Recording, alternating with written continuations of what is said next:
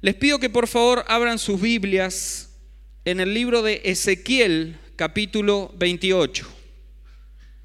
Y vamos a leer desde el verso 12.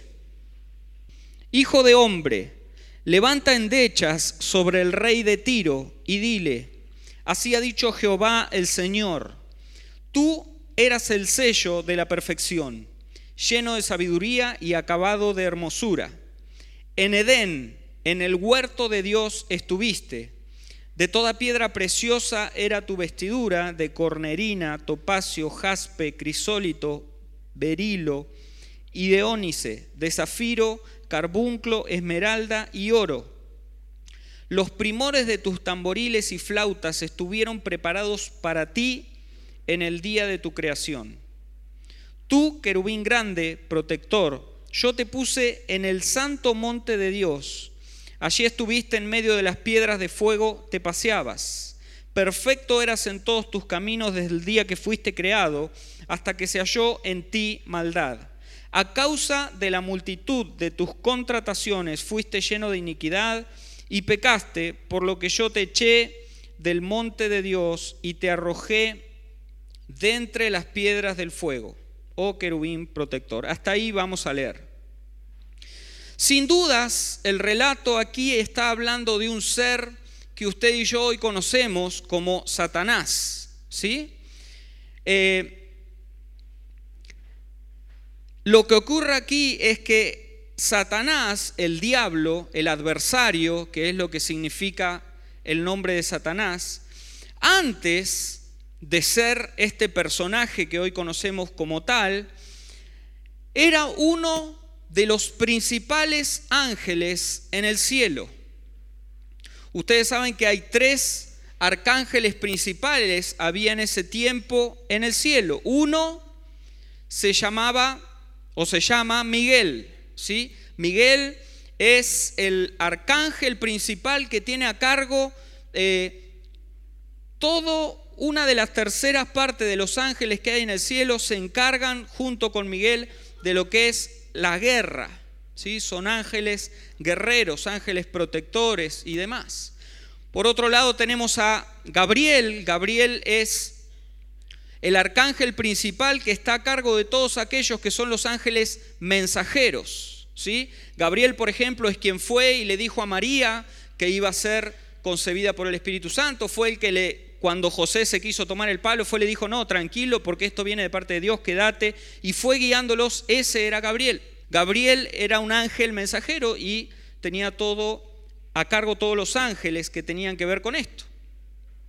Y por otra parte tenemos a un arcángel que se llamaba Lucifer o Lucero, y este estaba a cargo de algunos dicen que era como la adoración en el cielo, ¿no? Pongamos que fuera así. Era encargado de alguna forma, él tomaba la gloria que venía para Dios y la administraba y la llevaba delante del trono de Dios. Nadie, absolutamente nadie, había tenido la oportunidad de estar más cerca que este arcángel del trono del Señor. Por alguna razón, el corazón de este ser anheló el lugar de Dios. Entonces, se pone de acuerdo con los ángeles que él estaba comandando y decide hacer un pinochetazo al cielo. Un golpe de estado celestial, se arma con los ángeles y va a tomar el trono.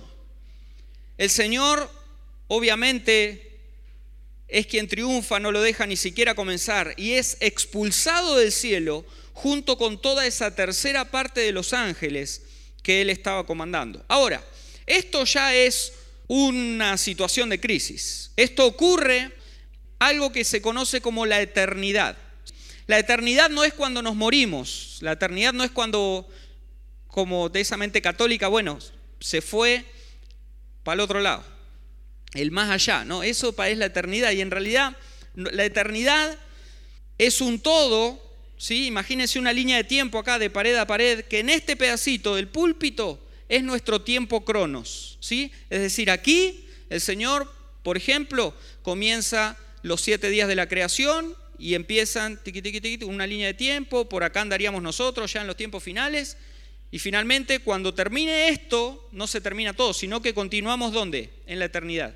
Por eso la Biblia habla de Jesús que fue inmolado ¿dónde? En la eternidad. Ya antes del tiempo cronos, el Señor en la eternidad, en este espacio de tiempo, ya había sido inmolado. Bien. Ahora, esto o esto, el pinochetazo, ocurre también en la eternidad. El golpe de estado del cielo ocurre en este periodo. Pero lo más importante que genera un caos en la historia de la eternidad, como, conocido como las dos voluntades o la dualidad. ¿Qué es esto? Es decir, antes de que esto ocurriera, había una sola voluntad, la del Señor. El Señor decía algo y eso se hacía. Como el Señor lo había diseñado, así era. Ahora, cuando este arcángel se revela contra el cielo, ahora hay dos voluntades. Nosotros, los seres humanos, vivimos en un mundo de dualidad. Hasta aquí solamente existía una sola voluntad, un solo deseo, una solamente gobernaba todo, era la voluntad de Dios. Pero a partir eh, de la caída de Lucero y la posterior expulsión del cielo junto a millares de ángeles que fueron expulsados con él, comienza a haber una voluntad alternativa a la de Dios y encima totalmente opuesta. Es por eso que hoy nosotros vamos a encontrar la dualidad en absolutamente todo lo que vemos. Sí, no. Blanco, negro. Día, noche. Oscuro, claro, piensen en lo que quieran, pero van a encontrar una dualidad en cada una de las cosas que puedan pensar. Son muy pocas las cosas que el hombre puede mencionar como absolutas y aún el mundo las disfraza. Ejemplo, la verdad. Ve, usted va a cualquier universidad y le va a decir que la verdad no es absoluta, que no hay una verdad absoluta. Sin embargo, la Biblia nos dice que sí, la verdad es Cristo. Ve, pero aún en el mundo, por más que hay una verdad que es absoluta, que es el Señor, el mundo te dice que no. que hay una verdad, este, vos sos el dueño y el creador de tu propia verdad. ¿Sí? Entonces, son muy pocas las cosas que podemos mencionar como absolutas o únicas. Para todo hay una dualidad. Para todo opuesto, digo yo, hay un opuesto. Entonces la eternidad continúa y comienza Dios eh, el tiempo cronos. Comienza a crear el cielo, la tierra, eh, en fin, en el orden de los siete días. Y en el sexto día, eh, podemos ver ahí, está escrito en Génesis 1 y 2, podemos ver la creación. Dios comienza a crear las cosas y en el sexto día el Señor hace a quién? Al hombre. Perfecto. Dios hace al hombre. ¿Y cómo hace al hombre?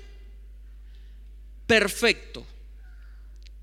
Aunque las mujeres tengan ciertas dudas, Dios hace al hombre un ser totalmente perfecto. Lo diseña de barro, hace un modelo como yo, fisicudo, alto y bonito, entonces sopla en él aliento de vida y toda la vida de Dios, la vida Zoe de Dios, entra en el hombre y el hombre comienza a ser un ser viviente y perfecto. Entonces lo pone ¿dónde? En el huerto del Edén. Y el hombre comienza ahí a labrar el huerto, comienza a trabajar, lo comienza a hacer y hasta ahí funcionaba todo bien. El problema, hermanos, comienza cuando Dios creó algo llamado la bestia.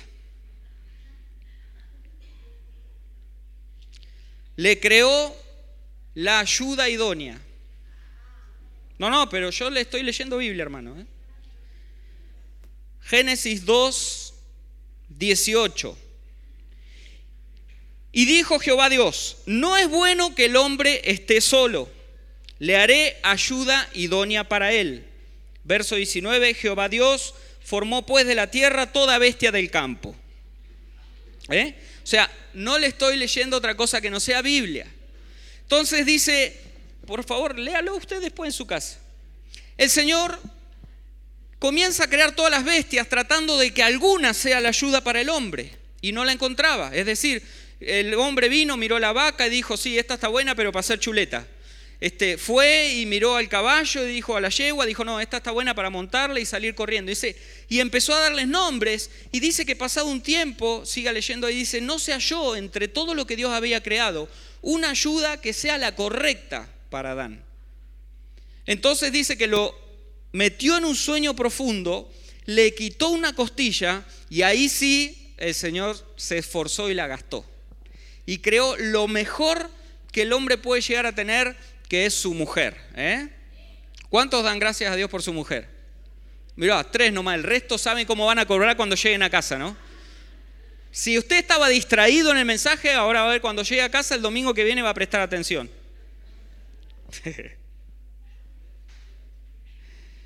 Dios hace a Adán un hombre perfecto, por ende a la mujer también. El problema es, hermanos, Génesis 3. Dios le da un mandato específico al hombre. Le dice, Adán, Adancito, papito, querido, vení, vení para acá, que te voy a explicar algo. De todo lo que hay en el, en el huerto podés comer. Todo, todo, absolutamente todo. Menos del arbolito que ves ahí que está en el centro. Ahí, cuando vas a la esquina ahí, ese árbol que está ahí, no podés comer. ¿Me entendiste? Sí, papá. ¿Me entendiste, Adancito? Sí. ¿Vos, Evita? Sí. Estamos, ¿no? Pueden, todo pueden comer, menos de ese árbol que está ahí. Ok. ¿Entendiste? Sí, entendí. Ahora, qué interesante, porque Eva, hermanos, Eva peca de curiosa. La mujer, cuando peca la mujer, peca de curiosa. Pónganme cuidado, están hablando Dios, Eva y Adán. Dios le dice, de ese árbol no comen. ¿Estamos?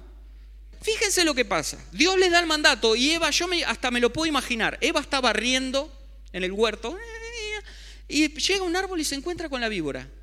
Y la víbora le dice, así que Dios les dijo que no pueden de comer de ningún fruto del árbol.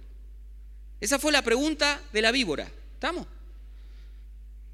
Y la mujer con la escoba, ¿no? Como cuando uno sale a la mañana tipo 8 y están las vecinas con la escoba chusmeando. Ella estaba con la víbora. Ay, así que no los deja. Y Eva le dice, no, no es así. Podemos comer lo que queremos, menos el árbol que está en el centro. Porque Dios nos dijo que el día que nosotros comamos, nos morimos.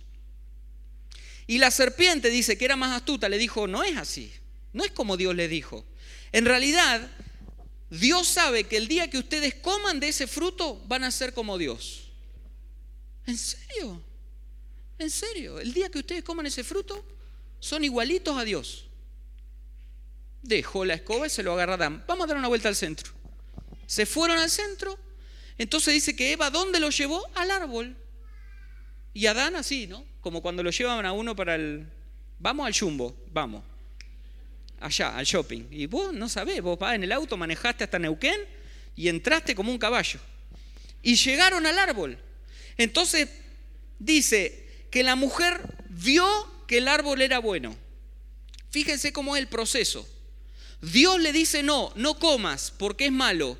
Pero la mujer que hace ve que no era tan malo. ¿Cómo puede ser esto malo? Capaz que la víbora tiene razón. Vio que era bueno para comer y que era agradable a los ojos, o sea, ya le gustó estéticamente. ¿Ven? Todas cosas de curiosa. Y número tres, que el árbol era deseable para alcanzar sabiduría. O sea, ya está el deseo consumado.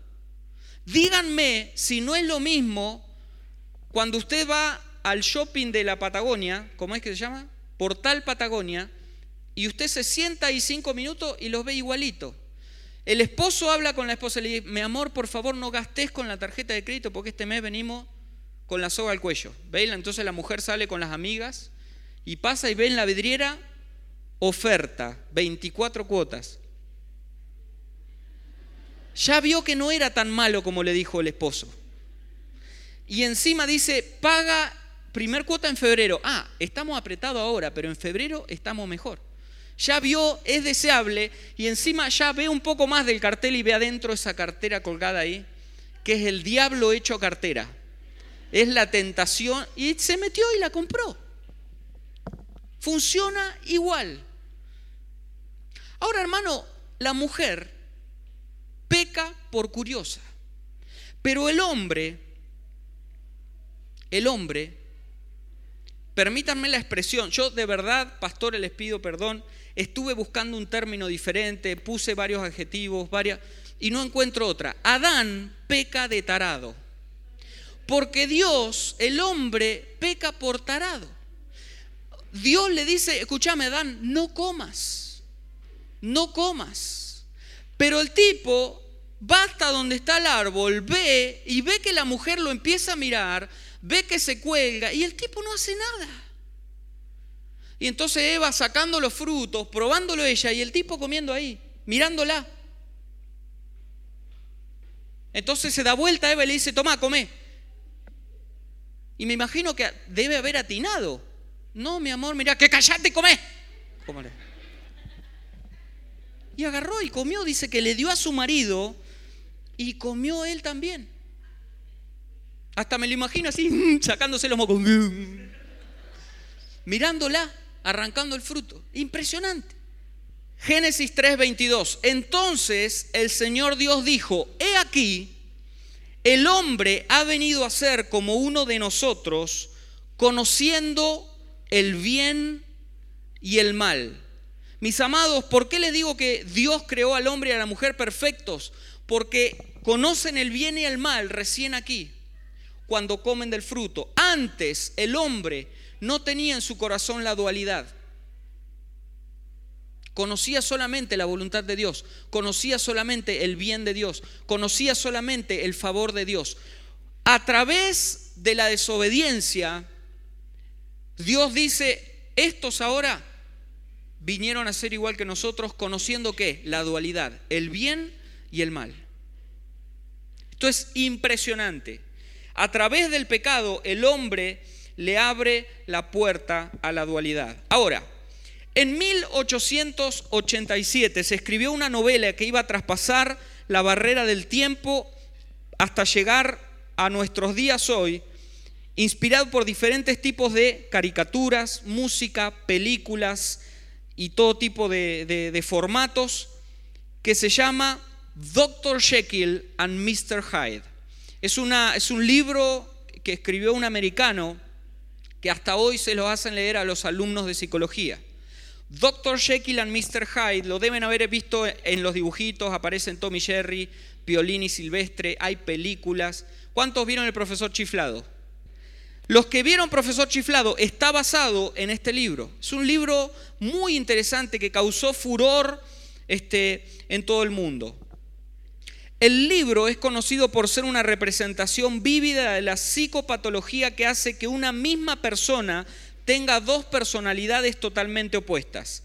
Hace referencia al trastorno disociativo de la identidad que antes se conocía como trastorno de la personalidad múltiple.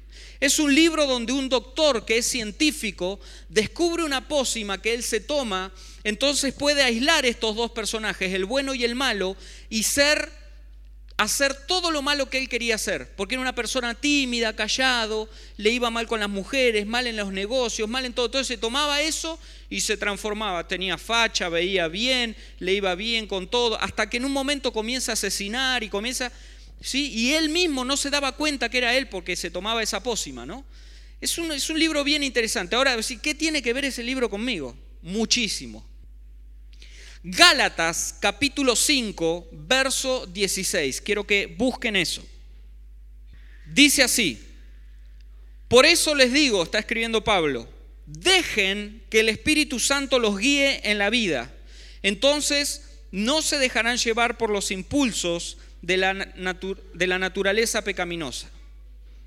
Digo pues, hay otra versión, dice, andad por el Espíritu y no cumpliréis el deseo de la carne Ahora, si yo fuera el pastor que recibe esta carta de Pablo, ¿no? Si yo fuera el encargado de obra que recibe esta carta y yo leo, andad por el Espíritu y no cumpliréis el deseo de la carne, yo le diría, ¿en serio, Pablo? O sea, chocolate por la noticia. Decime algo que no sepa. Es decir, Es lo mismo que yo le escribo una carta, le escribe el apóstol Gustavo Benítez a los hermanos en Villa Regina. Epístola de San Gustavo. Y yo le digo, Eliud, eh, ganen 8 mil dólares por mes y no van a tener problemas económicos. Ajá, ¿en serio? O sea, es una obviedad. No necesito que me diga eso, necesito que me diga cómo gano los 8 mil. sí, entonces yo le respondería, ¿en serio, Pablo, me estás diciendo? Entonces Pablo continúa desarrollando y dice, la naturaleza pecaminosa desea hacer el mal, que es precisamente lo contrario de lo que quiere el espíritu. Y el espíritu nos da deseos que se oponen a lo que desea la naturaleza pecaminosa. Estas dos fuerzas luchan constantemente entre sí. Entonces ustedes no son libres para llevar a cabo sus buenas intenciones. Otra versión dice, porque el deseo de la carne es contra el espíritu y el del espíritu es contra la carne. Pues estos se oponen el uno al otro de manera que no podéis hacer lo que desean. O sea, estas dos voluntades, amados, los deseos de la carne, digan conmigo deseos de la carne. Y digan conmigo deseos del Espíritu. Están adentro nuestro. Son dos personas, dos personajes, dos voluntades que viven adentro nuestro. Todo el tiempo usted tiene la opción de hacer lo bueno y de hacer lo malo. Al mejor estilo dibujito animado, usted tiene el diablito aquí que le habla a la oreja y el otro angelito que le está hablando.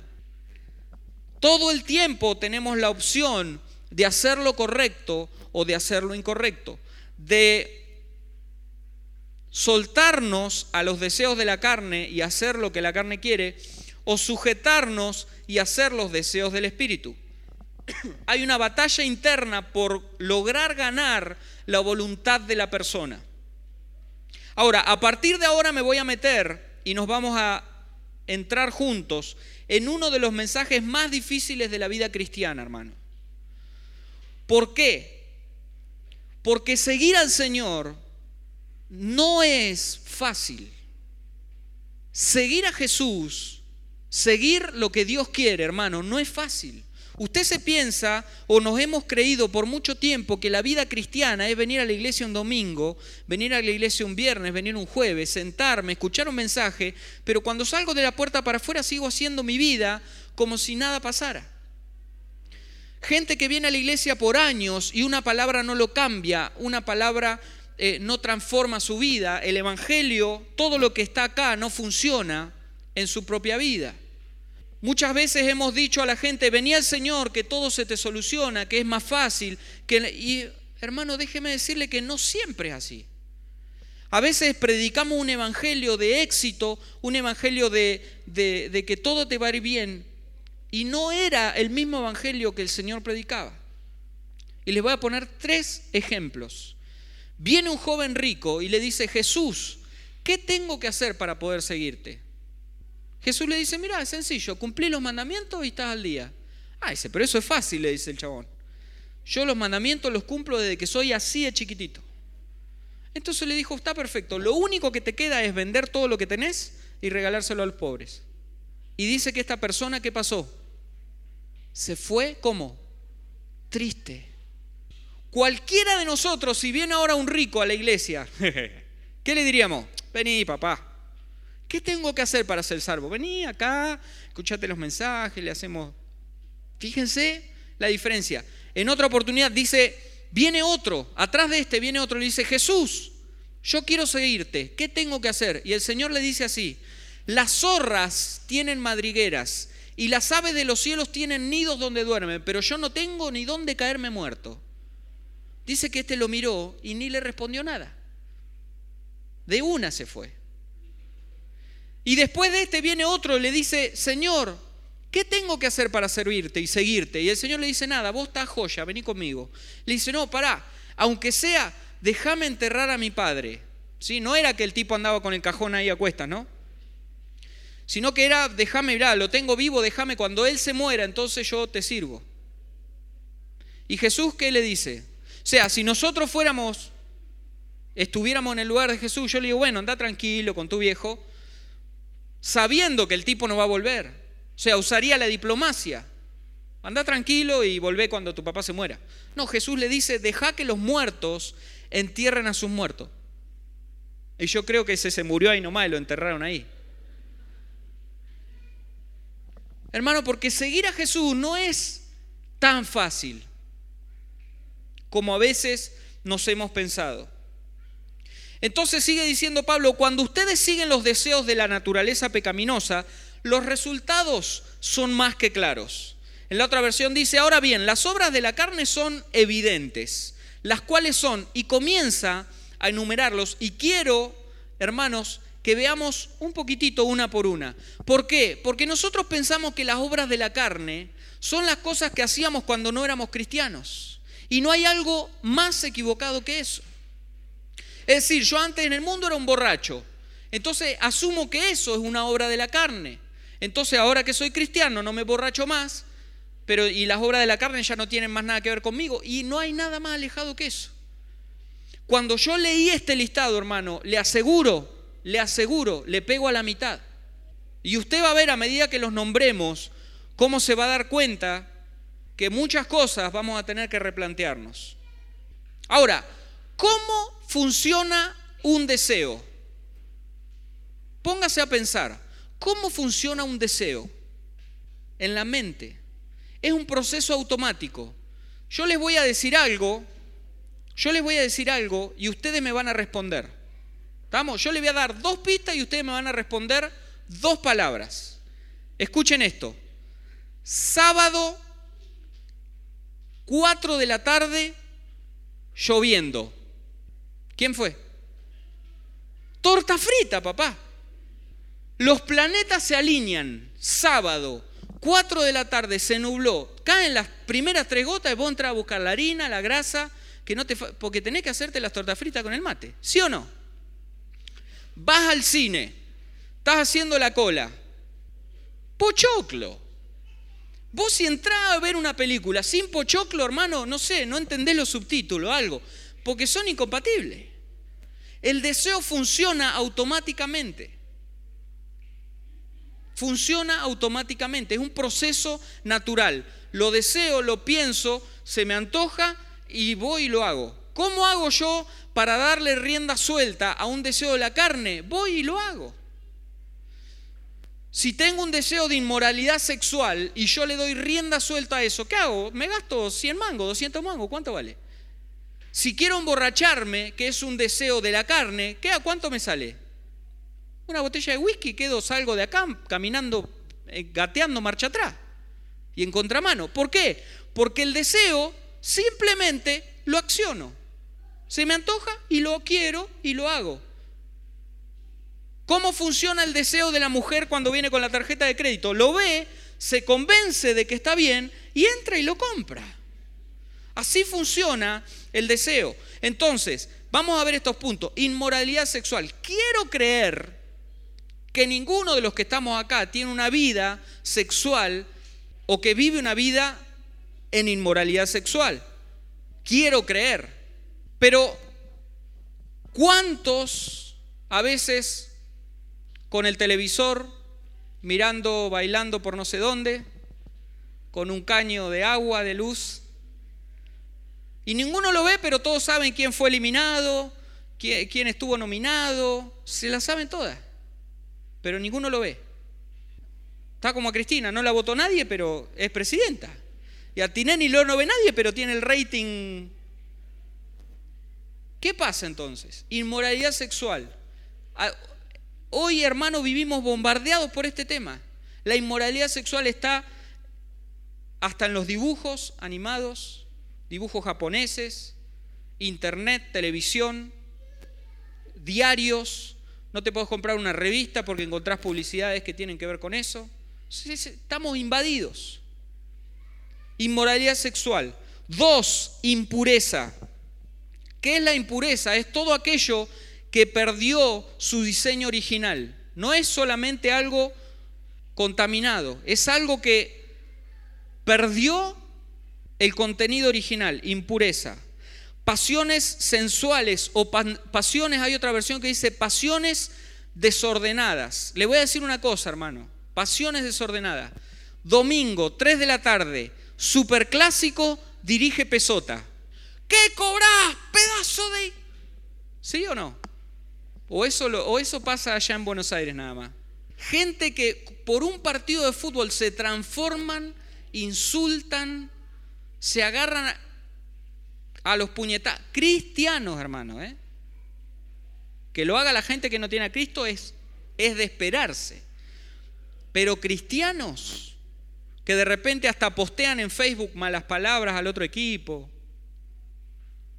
¿Eso es una pasión? ¿Está mal la pasión? ¿Está mal mirar fútbol? No.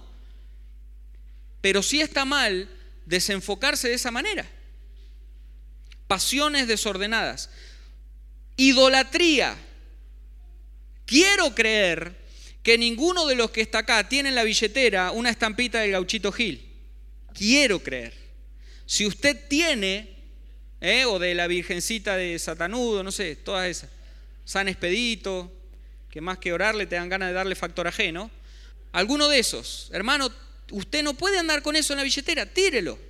Eh, y digo esto porque por ahí hay gente que viene por primera vez o por, no sé, son nuevitos. Está bien. No sirve eso, tírelo. Pero hermano, ¿cuántas veces idolatramos pastores? ¿Cuántas veces idolatramos gente? ¿Cuántas veces, el peor de los casos, nos idolatramos a nosotros mismos? Idolatría, hechicería. Quiero creer que ninguno de los que está acá termina la reunión y se va a un curandero a que le diga que le tire las cartas, a ver cómo le va a ir en la semana, o que le lean la borra del café, o que le lean la mano. Quisiera creer que ninguno de los que está aquí hace eso. Pero la Biblia habla también de que la murmuración es como la hechicería. Y en ese, hermano, estamos hasta las manos todos. Todo. El que me dice que no, pero se le va la de mentiroso también. Hostilidad. Hay otra versión, hostilidad, a ver si me ayudan ahí. Enemistades. Donde dice hostilidad, enemistades, hermano. ¿Cómo estamos? Familias enteras que están enojadas. ahí viene esa chiruza para acá. Y encima se me sienta atrás. Hasta el olor a chiruza le siento. Te cambiás de banco. Venís por la calle, ves que viene allá y echando humo por allá. Te cruzás así de enemistades. Estamos llenos, hermanos, de eso. Otra dice peleas ni hablemos.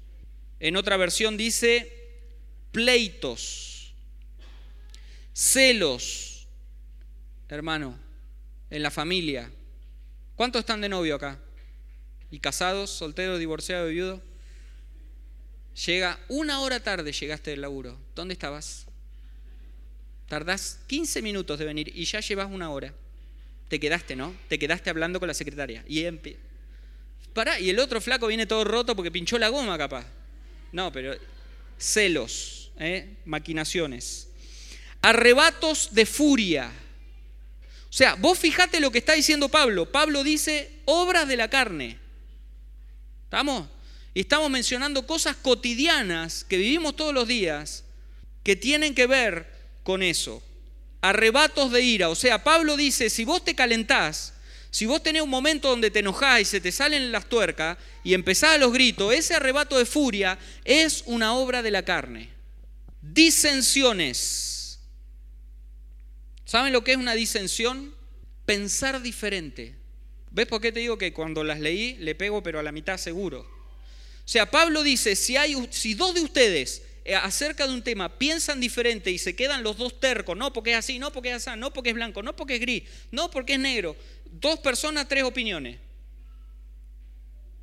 Pablo dice, son unos carnales.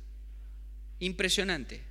Ambición egoísta, discordias, divisiones, ni hablemos. Envidia, borracheras y fiestas desenfrenadas y otros pecados parecidos. Hermano, llévese ese versículo a su casa. Gálatas 5:19, léalo, reléalo, busque varias versiones y póngase a pensar acerca de esto. Todas las cosas que nosotros tenemos que cambiar. Y Pablo dice, permítanme repetirles lo que les dije antes. Cualquiera que lleve esa clase de vida no hereda el reino de Dios. Ah. O sea, cualquiera de nosotros sabemos que si tiene una vida paralela, si tiene un amante, si hace, eh, si comete pecados de adulterio, usted sabe que no entra en el reino de los cielos, se cae de maduro.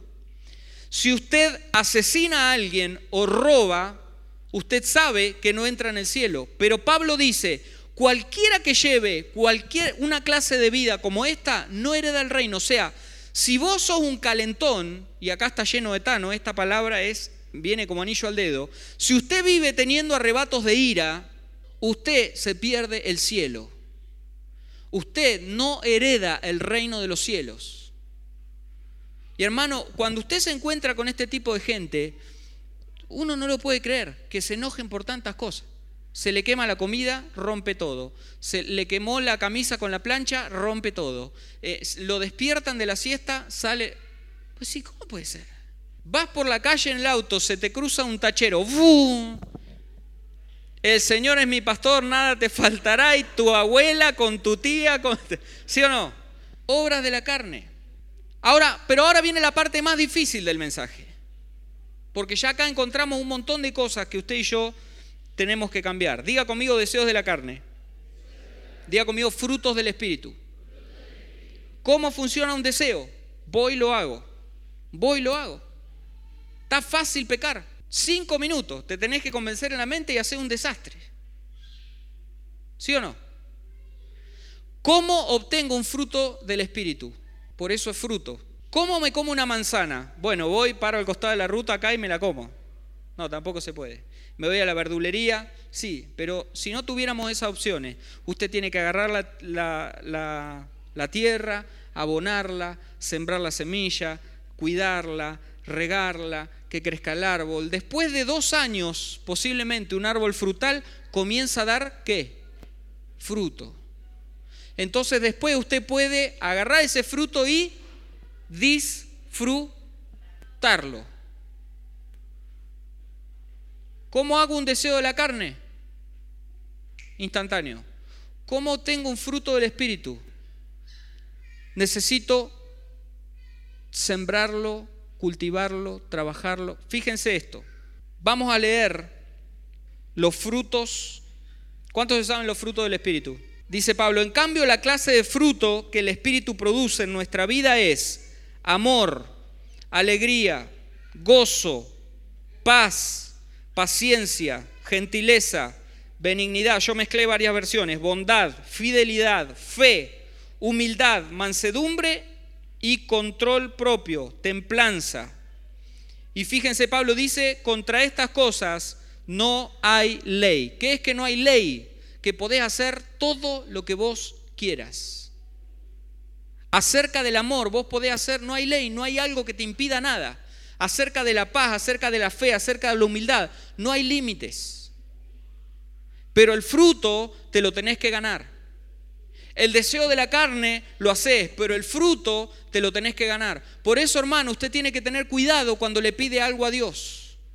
Cuando usted le pide paz a Dios, No es que saber, bueno, ahí te mando a Miguel o a Gabriel, que es mensajero, con una bolsita de paz para mi hermano. No. Lo más probable es que si vos le estás pidiendo paz al Señor, ¿eh? viste que cuando te grita porque se te quemó el huevo frito, vos decís, dame paz, Señor, porque le parto el sartén en la cabeza. ¿Sí o no? ¿Cuántas han orado así? Dame paz. Lo más probable es que al otro día se te queje porque le quemaste los fideos, no sé. ¿Por qué? Porque la paz no es algo que usted puede ir y conseguir un kilo por ahí, ni se puede inyectar una, dosis de paz, ni tomarse ni hacer un tratamiento de paz. Usted lo que necesita es pasar un proceso para que en mi interior el fruto del Espíritu que se llama paz comience a germinar, comience a crecer, comience a dar un fruto y después de un tiempo pueda disfrutar de la paz. Si usted está buscando paz, lo más probable es que alrededor se genere una crisis tan grande que usted termine casi con chaleco de fuerza. ¿Para qué? Para que cuando pase ese proceso, la paz la pueda disfrutar. Si usted está buscando amor, lo más probable es que en vez de amor le va a poner al lado una persona que no la quiere, pero ni, ni la madre, nadie, inamable.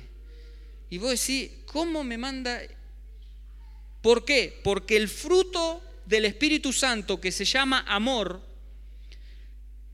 a través del el trato con esta persona que no la quiere nadie, va a hacer que en mi vida ese fruto crezca y a su tiempo yo pueda disfrutar. Piensa en cualquiera. Gentileza, paciencia, alegría, gozo. Que usted se piensa que el gozo que se obtiene, venimos, oramos y ahora le agarra la carcajada y sale riéndose, entonces ahora tiene más gozo, no.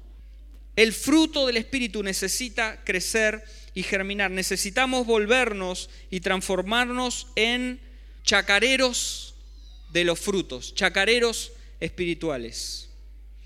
Todos, absolutamente todos, tenemos un Dr. Jekyll adentro y un Mr. Hyde. Todos tenemos adentro los deseos de la carne y los frutos del Espíritu. Les voy a dar una versión más moderna. Todos tenemos al Dr. Banner y al increíble Hulk adentro nuestro. El tema es, hermanos, cada día, ¿cuál de los dos gana? Al final del día, y esto va a ser una lucha que usted tiene desde ahora hasta que Cristo lo venga a buscar, absolutamente todos los días.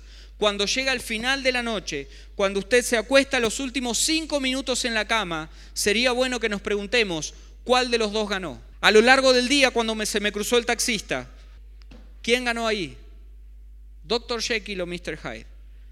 Cuando me gritó porque se me quemó el huevo frito, el churrasco o el asado, ¿quién ganó ahí? ¿El Dr. Banner o me transformé en el ogro verde y rompí todo?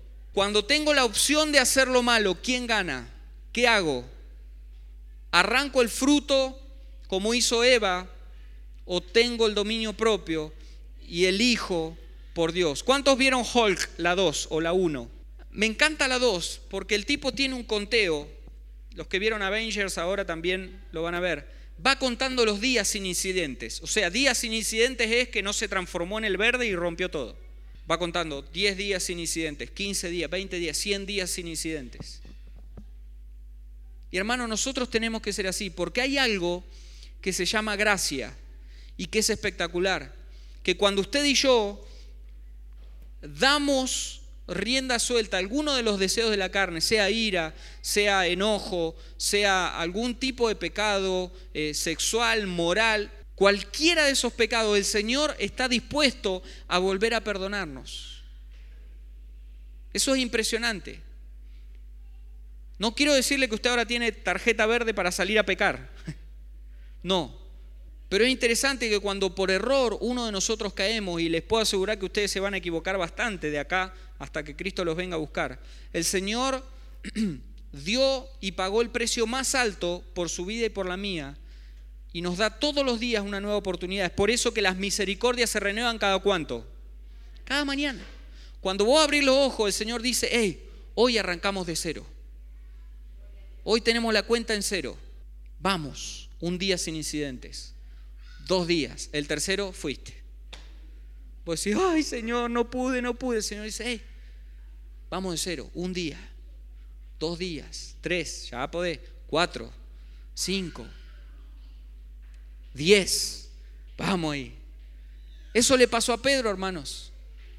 Pedro dijo, no, yo no te voy a negar, antes me van a tener que matar a mí, antes que te toquen un pelo vos. Le dijo Jesús, tranquilo, que antes que cante el gallo, vos me estás negando. El Señor dice, no, le dijo Pedro, vos estás loco.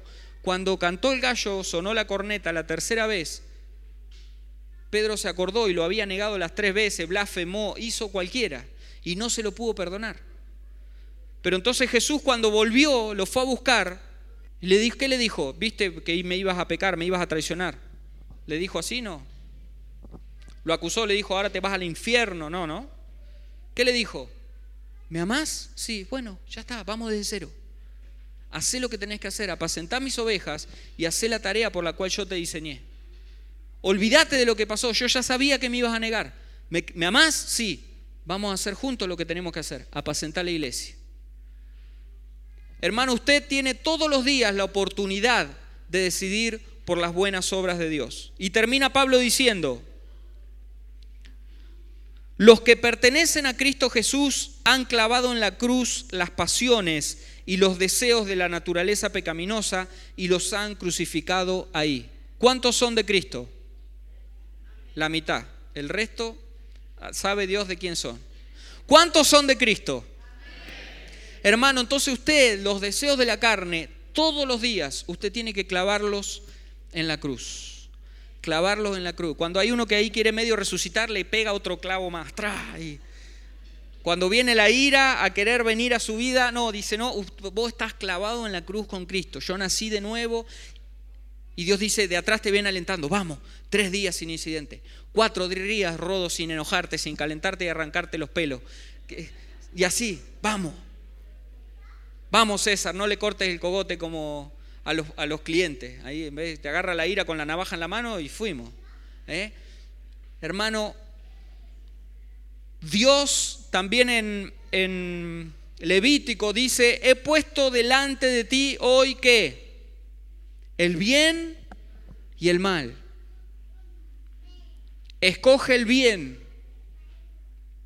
para que tengas largos días. Y usted lee ahí todos los beneficios de la obediencia y las consecuencias de la desobediencia. Hermano, elija el bien. ¿Cuántos pertenecen a Cristo? Ya que vivimos por el Espíritu, sigamos la guía del Espíritu en cada aspecto de nuestra vida. Hermano, usted y yo necesitamos ser guiados por el Espíritu Santo. Dejar los deseos de la carne, que a veces no necesariamente son esos pecados groseros que uno puede pensar. Lea de vuelta esta lista en su casa. Ira, enojo, divisiones, peleas, contiendas, celos. Cosas que cotidianamente muchos de nosotros luchamos a diario y se han hecho un hábito. ¿Eh? No sé si ¿Me ayudas con el pianito, Uri? Los músicos. Pónganse de pie y vamos a orar. Quiero que, no solamente voy a orar yo, sino que quiero que usted, que también tiene una relación con Dios, y Dios también lo escucha a usted, ¿sabía eso? ¿Cuántos tienen una relación con Dios acá? ¿Cuántos tienen una religión acá? Ah, están despiertos. ¿Cuántos tienen una relación con Dios? ¿Cuántos pertenecen a Jesús? Fuimos comprados. El Señor está cerca de cada uno de nosotros. El tema es que hay veces que nos acostumbramos acá y voy a la iglesia que me oren. ¿Por qué no ora usted, hermano? Si Dios también lo escucha usted, también es hijo. Todos fuimos adoptados. Si usted no es hijo, cambie esa mentalidad. Todos fuimos comprados y por el solo hecho de creer en Jesús se nos dio el derecho de ser llamados hijos de Dios. Y si nosotros cuando nuestros hijos nos hablan, los oímos, ¿cuánto más Dios que es un papá perfecto. Por eso le pido que ahora con sus palabras, con sus propias palabras, tenga una oración. Y le pida a Dios que lo transforme, que lo cambie.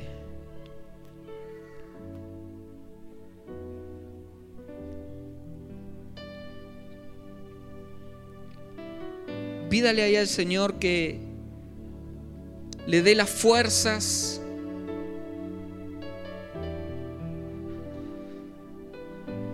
para cada día poder vencer a esos deseos de la carne.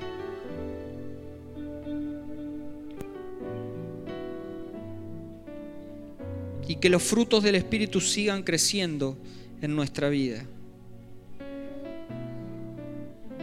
Cuando venga algún deseo de inmoralidad, de impureza, de pasiones desordenadas, de idolatría, de hechicería, de ganas de murmurar, de criticar, peleas, celos, furia, egoísmo, discordias, divisiones, envidia, todo tipo de vicios, abusos.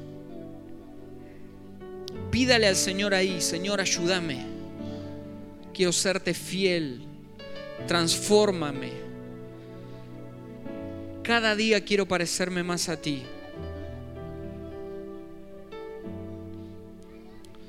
Señor, transforma y moldea mi carácter de manera tal que nada se interponga entre nosotros. Señor, quiero conocerte cada día más, cada día más profundo. Señor, y te pido que me ayudes a desarrollar en mi vida cada uno de los frutos de tu espíritu. Amor, alegría, gozo, paz, paciencia, gentileza, benignidad, bondad, fidelidad, fe, humildad, mansedumbre, dominio propio, templanza. Señor, que eso crezca en mí sin medidas, para que el mundo vea y para que el mundo crea. Levante sus manos ahí, donde está.